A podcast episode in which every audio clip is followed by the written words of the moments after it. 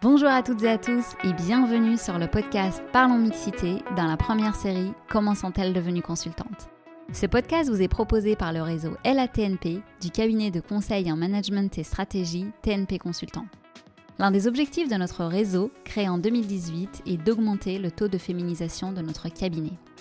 Nous souhaitons également rompre avec les idées reçues sur ce métier qui est perçu comme un métier trop technique, réservé aux ingénieurs et plus particulièrement aux hommes. Pour ce faire, nous vous proposons de vous raconter des parcours de femmes qui ont réussi à s'épanouir dans ce métier en espérant que cela vous fasse découvrir une voie à laquelle vous n'auriez pas forcément pensé ou que vous n'auriez pas osé rejoindre et enfin que cela vous donne envie d'intégrer notre cabinet. Aujourd'hui, c'est notre dernier épisode de la première saison Comment sont-elles devenues consultantes? On termine en beauté avec Nathalie Mège. Nathalie est associée chez TNP et en charge du bureau à Luxembourg depuis deux ans. Contrairement aux autres invités de ce podcast, Nathalie a toujours su qu'elle était faite pour le conseil. On peut même parler d'une vocation. Après 25 ans d'expérience, elle est toujours aussi passionnée par son métier et les opportunités de transformation qu'il offre. Elle va nous raconter son parcours, son métier, ses difficultés en tant que femme à jouer dans un terrain de jeu masculin. Bonjour Nathalie. Bonjour Amina.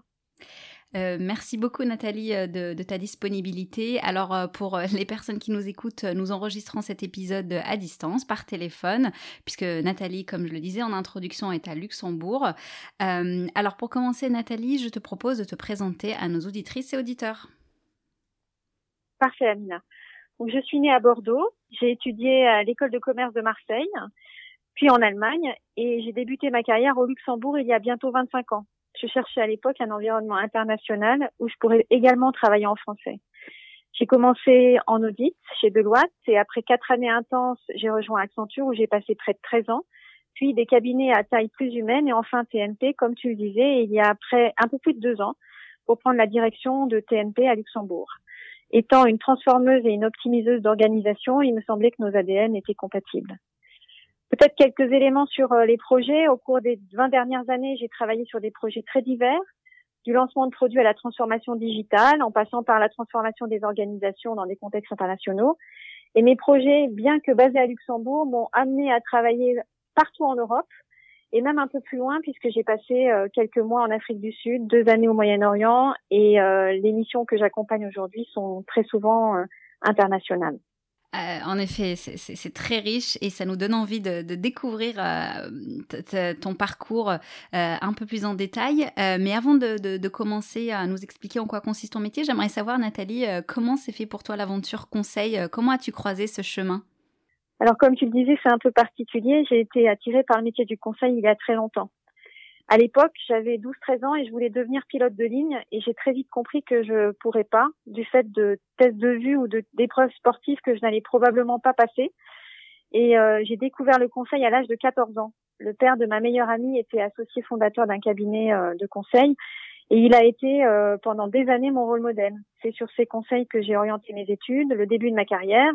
Et d'ailleurs, j'ai fait ma première mission de conseil en première année d'école de commerce pour la pharmacie d'une clinique. Et puis euh, fait un stage dans le conseil l'année suivante. Et puis au fil des années, ben, mon projet professionnel s'est confirmé. Et comme tu le disais, euh, on peut parler d'une vocation. Ah oui, là, complètement, parce qu'à l'âge de 14 ans, savoir qu'on veut faire du conseil, euh, c'est vrai que c'est une première, en tout cas, dans cette émission. Et, moi, à titre personnel, euh, je, ne me doutais pas du tout de l'existence de ce métier, si tu veux, euh, quand jusqu'à même après l'école de commerce, en fait. Hein. Donc, en effet, ça, fait, ça fait un peu sourire, et, c'est vrai que c'est un beau, un beau projet, un beau parcours et alors, si on commence un peu à rentrer dans le détail, Nathalie, si tu veux bien, est-ce que tu peux nous expliquer en quoi consiste ton métier? Aujourd'hui en tant qu'associé du cabinet Donc, pour les personnes qui nous écoutent, associé en fait dans un cabinet de conseil, on va dire que c'est le mmh, donc le plus haut niveau de grade, c'est-à-dire qu'on est associé du cabinet et on fait partie du comité de direction. Donc, à ce titre-là, est-ce que Nathalie, tu peux nous, expliquer en quoi cela consiste? Oui. Donc, mon premier travail, c'est euh, gérer le cabinet du Luxembourg. Donc euh, représenter TNP euh, à Luxembourg, développer notre empreinte sur le marché luxembourgeois au travers des rendez-vous clients, des projets, de nos publications. Mon rôle, c'est aussi de faire grandir et développer l'équipe. Et puis au-delà de mes responsabilités managériales, je pense encore une je passe encore une partie importante de mon temps dans la vraie vie des projets où j'accompagne mes clients dans leurs projets de transformation. Mais je suis aussi, comme tu le disais, membre du comité de direction de TNP et je suis impliquée au-delà des frontières du Grand-Duché. Euh, notamment euh, associée euh, aux côtés de la communauté banque. je collabore sur différentes thématiques de transformation, parmi lesquelles l'excellence opérationnelle des institutions financières, le déploiement des nouveaux modèles de travail hybride dans le contexte actuel, ou alors la transformation durable des entreprises, sujet que je porte sur l'ensemble des géographies où, où, TNP est présent en collaboration avec mes collègues. Et alors, euh, si tu devais nous décrire euh, une journée type euh, de, tes folles semaines, elle ressemblerait à quoi? Alors, en temps normal, ma journée, elle commence tous les matins avec une réunion d'équipe. c'est l'occasion de partager l'agenda de chacun, d'identifier les points où on peut s'entraider, de traiter les sujets communs. Comme tu le dis, la journée, elle est souvent intense, comme pour nous tous. C'est préparer des rendez-vous commerciaux, des propositions de services, participer à des ateliers avec des clients, revoir ou produire des délivrables faire du recrutement aussi. Et comme tu comprends, c'est un agenda qui est assez diversifié. Oui, j'imagine bien. Et, moi, ce qui m'intéresserait de savoir, c'est Nathalie, qu'est-ce qui te, plaît toujours et te motive depuis euh, maintenant 25 ans que tu exerces ce métier? Alors, ce que j'aime dans le conseil, euh, j'ai réfléchi et je l'ai articulé autour de trois sujets. Le premier, c'est relever des défis. Parce que pour moi, chaque mission, c'est un défi. C'est nouveaux clients, nouveaux contextes, nouveaux sujets, nouveaux enjeux. Il faut comprendre l'écosystème, écouter et cerner le problème du client, identifier et articuler la bonne solution, puis la mettre en œuvre. Et aujourd'hui, dans le contexte exigeant euh, où nous sommes tous, avec un changement en perpétuelle accélération, les défis ne manquent pas. Le deuxième point qui m'importe, c'est la capacité d'avoir un impact.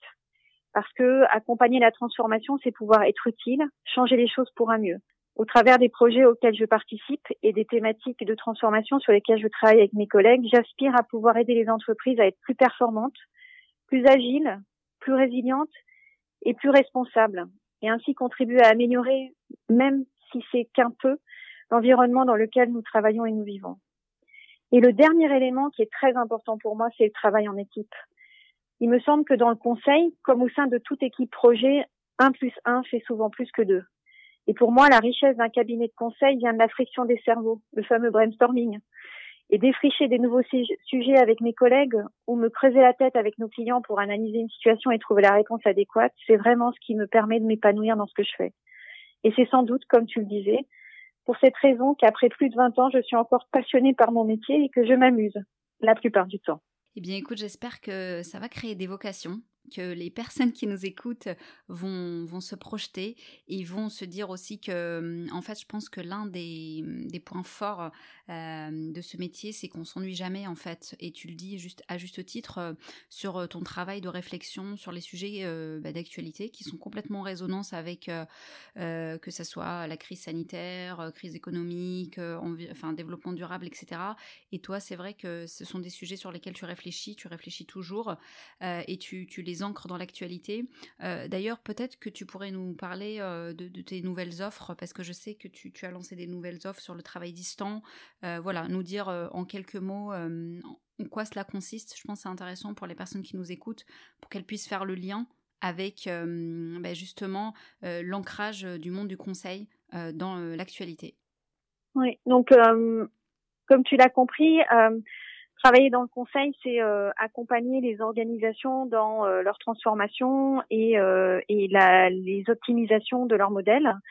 Et donc aujourd'hui, dans le contexte dans lequel on vit, avec les enjeux de transformation durable, les enjeux de la crise sanitaire et les enjeux économiques auxquels tu fais référence, nos clients, quelles que soient les industries dans lesquelles ils sont actifs, doivent repenser leur modèle, repenser leur offre de produits-services, repenser leur organisation, repenser la façon dont ils développent et, et, enfin dont ils développent leurs talents et repenser la façon dont ils sont organisés pour être, comme je le disais, euh, plus performants, plus agiles, plus résilients et plus responsables. Et je trouve que les, le contexte dans lequel on vit, euh, qui est un contexte qui euh, est exigeant, que certains pourront qualifier même de parfois hostile, c'est aussi une formidable opportunité de travailler sur des nouveaux sujets euh, de repenser la façon dont le monde euh, s'organise et de repenser euh, l'entreprise du futur. Et donc pour moi, je trouve ça, je pense que nous allons vivre une période qui est passionnante et dans laquelle nous avons la capacité de, de, de, bien nous amuser et d'être utile aussi pour pour nous-mêmes et les générations futures. Oui, tout à fait. Et je te remercie Nathalie d'avoir vraiment souligné ces questions, en fait, de faire le lien avec notre métier qui est apporteur de valeur pour l'ensemble de nos clients, de les aider à réfléchir sur leurs futurs challenges. Et, je pense que c'est un très bon message pour celles et ceux qui nous écoutent, pour se dire que le métier du conseil évolue toujours. En fait, c'est ça qui est intéressant dans ce métier. Il, ne stagne pas. Il doit toujours faire face à l'actualité. Et alors, on, a beaucoup parlé donc euh, du contenu euh, de, donc des missions, de ce que tu fais. Et, maintenant, j'aimerais savoir, en fait, pour euh, réussir dans ce métier, selon toi, quelles seraient les qualités nécessaires Donc, soit qu'on les a déjà, j'ai envie de dire, en nous, ou alors plutôt à développer? Donc, pour moi, travailler au service de la transformation, ça ne requiert pas seulement des connaissances des sujets techniques et industriels, mais c'est aussi une affaire de personnalité.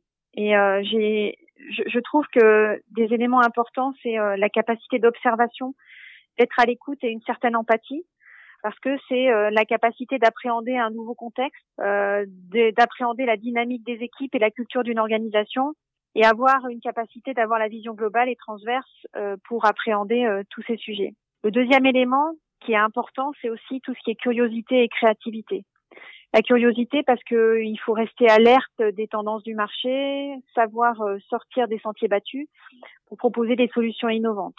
Parfois, ça requiert un peu de courage aussi. Et enfin, je dirais qu'aujourd'hui, encore plus qu'avant, il faut être pragmatique et tenace. Pragmatique pour garder les pieds sur terre et faire que les solutions imaginées soient adaptées. Et tenace parce qu'il faut, il ne faut jamais rien lâcher pour que le changement soit adopté. Et dans le contexte actuel de forte accélération du changement et d'incertitude, je pense aussi qu'un peu d'agilité et de résilience sont bienvenus. Oui, tout à fait. C'est vrai que la résilience, c'est quelque chose qui est revenu pas mal dans ce podcast et je pense aussi ça fait écho à notre euh, actualité avec la crise sanitaire et, en effet, c'était une qualité euh, très importante pour faire face et continuer à se développer et développer euh, nos clients. Et alors, Nathalie, il y a une question aussi que je pose dans cette émission, mais pour toi, j'aimerais peut-être l'orienter différemment, si tu le permets, sur en fait, donc on l'a déjà dit, c'est un métier très exigeant d'être euh, consultant. Et euh, pour toi, euh, quelles ont été les difficultés que tu as rencontrées?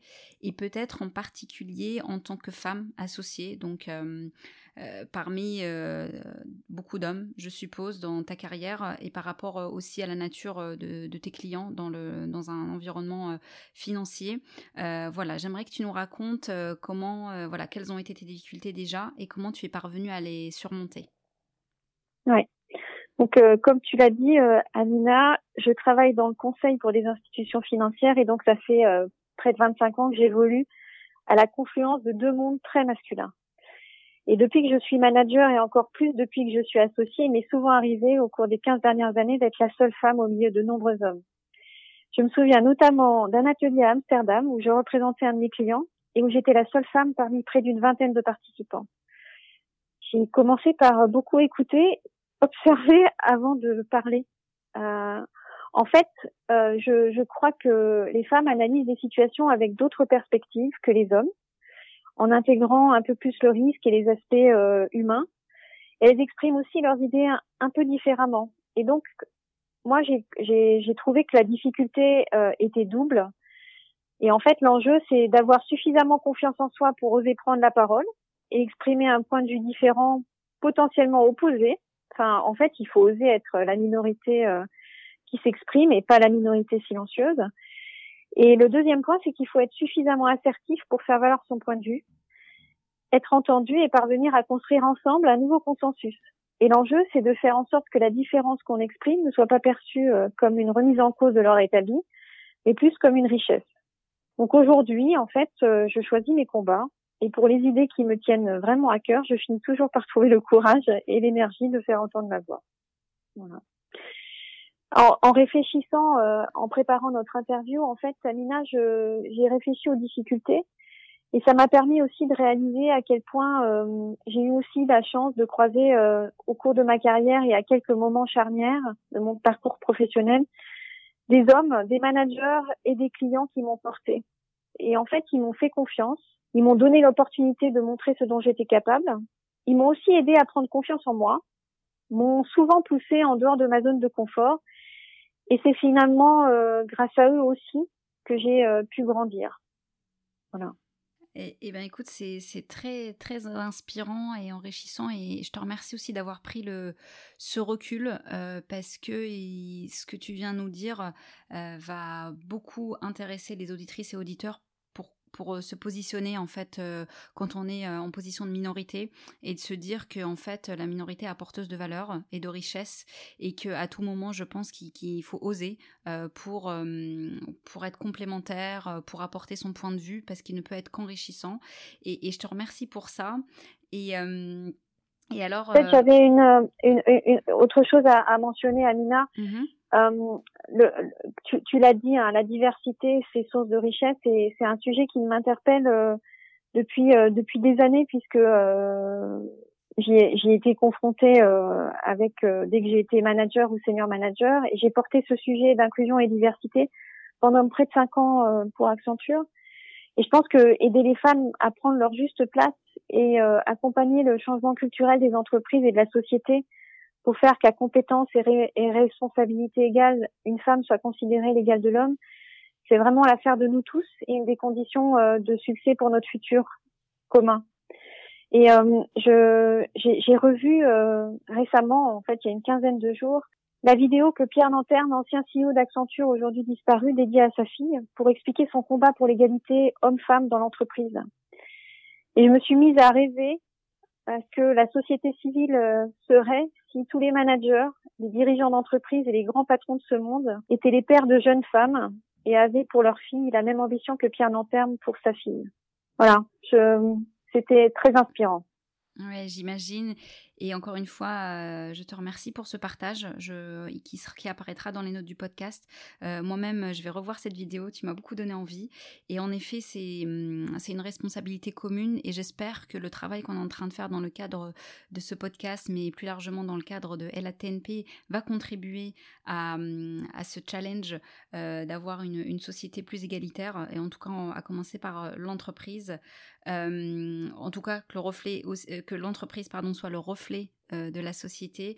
Euh, voilà, pour moi, ça serait aussi une, belle victoire euh, de contribuer, d'avoir cette petite brique pour contribuer à ce, challenge. et alors, pour rester dans cette même veine d'inspiration, quel conseil tu donnerais donc à, des femmes étudiantes qui souhaitent s'orienter vers le métier du conseil ou d'autres personnes qui souhaiteraient s'orienter vers ce métier?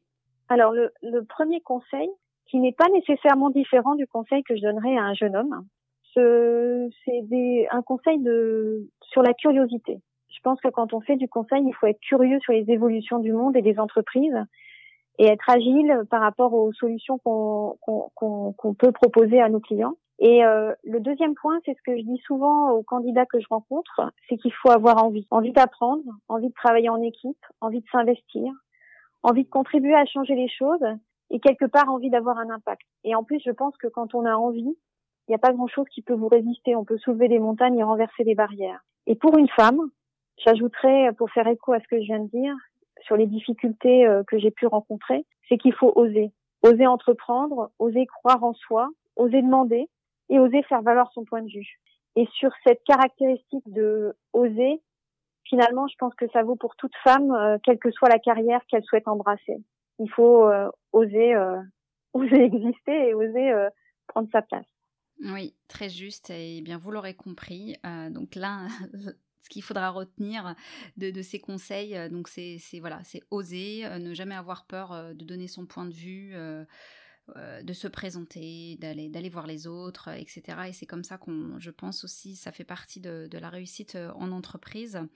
Euh, et alors il y avait une autre, un autre aspect, je pense qu'on peut pas qu'on peut pas en faire l'économie dans ce podcast en parlant du sujet de, la conciliation vie vie privée, vie professionnelle, parce que c'est un métier qui, qui nécessite d'endosser, d'avoir la capacité d'endosser une forte charge de travail on l'a dit, euh, mais euh, voilà, j'aimerais avoir euh, ton avis sur la question, Nathalie, ou en tout cas comment à titre personnel tu parviens à trouver cet équilibre?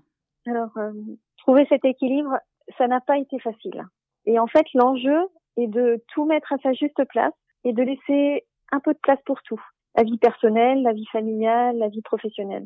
À mes yeux, il n'y a pas d'équilibre universel en fait. Il n'y a pas de règle écrite, pas de recette magique. Et l'enjeu pour chacun de nous, homme ou femme d'ailleurs, c'est d'arriver à définir son équilibre, d'ailleurs qui pourra évoluer au fil du temps en fonction des moments de vie, de le respecter soi-même et de le faire respecter. Et respecter cet équilibre, c'est d'autant plus difficile dans des professions comme la nôtre, comme tu l'as dit, où les journées ne pourraient ne jamais finir. Et quand j'ai commencé à prendre des responsabilités, et où la to-do list s'allongeait, j'ai reçu un conseil avisé et très pratique de mon mentor. Il m'a dit, sur tout ce que tu as théoriquement à faire, tu ne pourras probablement en faire complètement ou comme tu le voudrais qu'un tiers. Tu devras déléguer le second tiers et accepter potentiellement de faire très rapidement ou ne pas faire du tout le tiers restant. Donc c'est une leçon euh, que j'ai apprise il y a plus de 15 ans et euh, trouver mon équilibre et le respecter, c'est un long apprentissage et je pense que j'y suis presque. Voilà. Eh bien, écoute, euh, je te souhaite beaucoup de. Comment dire euh, je, souhaite que tu parviennes à trouver cet équilibre, même si en effet, et, je pense c'est très intéressant ce que tu viens de dire, et c'est aussi un conseil que, que je vais m'appliquer à moi-même. En fait, trouver son équilibre, c'est une question personnelle. Euh, et c'est vrai qu'on est entouré euh, d'injonctions sur euh, voilà comment tu dois gérer ta vie privée avec ta vie professionnelle, etc. Mais en effet, finalement, c'est un équilibre un équilibre personnel qu'on doit trouver. Et une fois qu'on réussit à le trouver, et, ce que j'entends de ce que tu viens de dire, c'est que c'est un long chemin. voilà, on n'a pas besoin d'appliquer une méthode pour coller peut-être aux injonctions des uns et des autres sur ce sujet particulier. Eh bien, écoute Nathalie, notre podcast euh, touche à sa fin. Euh, mais avant de te laisser euh, partir, j'aimerais te poser quelques questions un peu plus personnelles, mais qui sont complètement en lien avec le sujet de notre podcast.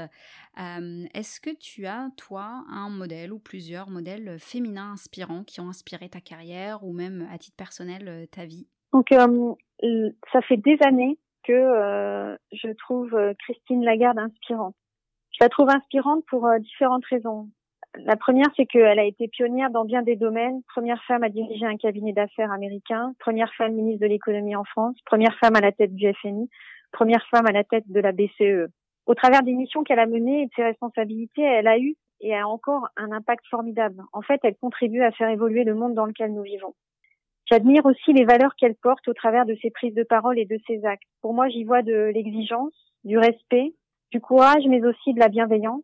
Et enfin, ce que je trouve encore plus admirable et très inspirant, c'est qu'elle a su trouver sa place et faire sa place dans des environnements excessivement masculins sans cesser d'être une femme, qui plus est féminine à mes yeux. En fait, elle ne s'est pas transformée en homme. Voilà. Et je, je, trouve que, enfin, je la trouve formidable. Oui, et je te rejoins complètement. Et on en avait discuté euh, un peu en préparant ce podcast. Euh, je pense que on peut aussi peut-être donner un, aux personnes qui nous écoutent pour retrouver son, son interview. Donc, elle a fait un podcast avec Léa Salamé dans Femmes puissantes. Euh, donc, il y a à lire ou à écouter. et, en effet, c'est un modèle très inspirant, mais j'aimerais savoir, enfin, en tout cas, pour moi, c'est un modèle qui me paraît inaccessible. Euh, comment en fait toi tu c'est vrai que c'est ton rôle modèle mais est-ce que tu, tu entends quand je te dis c'est un modèle qui me paraît inaccessible? Oui, j'entends. Euh, je, je, je n'ai pas l'ambition d'imiter euh, Christine Lagarde, mais je trouve que écouter et regarder ou lire des témoignages de femmes qui ont su trouver leur place, quelle qu'elle soit, c'est toujours inspirant et ça permet d'avoir d'avoir des clés, de regarder les choses avec des perspectives nouvelles et euh, de, de, pouvoir euh, s'inspirer euh, du parcours et de, de, de choix qu'ont fait d'autres femmes pour tracer sa propre voie. Oui, tout à fait. En fait, moi, quand je te disais que qui, me paraissait inaccessible, je, je parlais à titre personnel, mais en fait, je pense aussi c'est en lien avec bah, toute notre discussion, c'est qu'en fait, il y en a tellement peu des, des modèles féminins finalement à des donc à des rôles aussi régaliens que, peut l'avoir euh, Christine Lagarde donc au FMI ou dans ses fonctions de, de ministre et, c'est ça en fait qui est aujourd'hui difficile c'est de se pouvoir se projeter de se dire bah, en fait il y en a une parmi euh, des milliers et, et j'espère qu'on va réussir un jour à, pouvoir voir plus de, rôles féminins. En tout cas, à TNP, on essaye de, le faire. Et peut-être aussi, on peut dire que depuis qu'on a enregistré ce, podcast, on a à tes côtés, Nathalie, une nouvelle femme associée. Et les choses sont, en tout cas, on essaye de les faire évoluer dans le bon sens. Exactement. Et alors, pour terminer, la dernière question, c'est autour de tes inspirations, donc soit artistiques, soit littéraires. Voilà, tu as carte blanche pour conclure ce podcast. En fait, j'ai repensé à cette question et la réponse fait écho à qu'on vient juste d'échanger, parce qu'en y repensant, j'ai réalisé que depuis plus de 35 ans, j'ai été inspirée par des œuvres littéraires ou cinématographiques qui retracent le parcours de femmes de caractère qui ont su prendre leur destin en main parfois dans la difficulté ou même au péril de leur vie, donc euh, des femmes résistantes, des femmes chercheurs, et qui ont pris euh, leur destin en main pour défendre une cause ou simplement construire la vie qu'elles souhaitaient. Et elles ont fait preuve de courage pour aller euh, contre l'ordre établi et atteindre l'objectif qu'elles s'étaient fixé. Et en réfléchissant à, à, à, des éléments que je pourrais partager, j'ai pensé aux deux livres que je vous avais conseillés dans le cadre de LATNP. Euh, celui que tu viens de citer, Femme puissante de Léa Salamé, que j'ai lu cet automne, et dont j'ai écouté le dernier podcast que tu m'avais euh, mentionné euh, de Christine Lagarde en décembre. Et puis Une farouche liberté, qui est un livre coécrit par Annick Cogent et Gisèle Halimi, qui est le témoignage de la vie de Gisèle Halimi et de son combat féministe. Et je trouve que ces deux livres sont intéressants car ils sont féministes sans être polémiques et qu'ils ils offrent différents témoignages euh, qui euh, permettent d'ouvrir les perspectives vers euh, le rôle que les femmes peuvent jouer et comment certaines d'entre elles sont arrivées à faire entendre leur voix. Voilà. Et de mon côté, j'ai studieusement écouté tes conseils, Nathalie, et j'ai lu le livre de Gisèle Halimi. Et je dois t'avouer, enfin déjà, je dois te remercier pour la recommandation parce que j'ai absolument adoré et je m'y suis retrouvée à, différents niveaux. Et en effet, euh, je, le recommande vivement, donc à mon tour. Et, je te remercie d'en avoir parlé euh, encore une fois dans ce podcast. C'est un très bon livre euh, qui peut être un bon livre de référence pour toutes les femmes qui souhaitent se projeter et de se dire qu'on part de tellement loin et qu'on va jamais y arriver. Et je pense que c'est un petit peu ça la maxime de ce livre, c'est que tout nous paraît inaccessible, mais finalement quand on voit le modèle de Gisèle Halimi, on se dit que pourquoi pas et, on peut peut-être tenter aussi de notre côté de, faire évoluer faire évoluer les choses dans le bon sens. Oui, je, je, crois je crois Amina juste un, dernier point que la diversité c'est une euh, une affaire d'hommes et de femmes et que euh, chacun peut y contribuer euh, à son échelle et faire avancer les choses. Oui, absolument, absolument d'accord avec toi. Et je te remercie, Nathalie, de, finir euh, sur euh, cette euh, dernière remarque. eh bien, Nathalie, tu as été ma dernière invitée de la saison. On termine avec un parcours très inspirant et je t'en remercie chaleureusement. Pour les personnes qui souhaitent entrer en contact avec Nathalie, vous pouvez le faire via sa page LinkedIn si tu es d'accord. Bien sûr. Alors quant à nous, nous nous retrouvons d'ici quelques temps pour notre prochaine saison. J'espère que vous avez apprécié celle-ci. Pour nous le faire savoir et nous donner vos retours, n'hésitez pas à noter le podcast ou partager vos commentaires sur les différentes plateformes d'écoute. Pour celles et ceux qui souhaitent nous rejoindre, rendez-vous sur tnpconsultant.com rubrique carrière. À bientôt.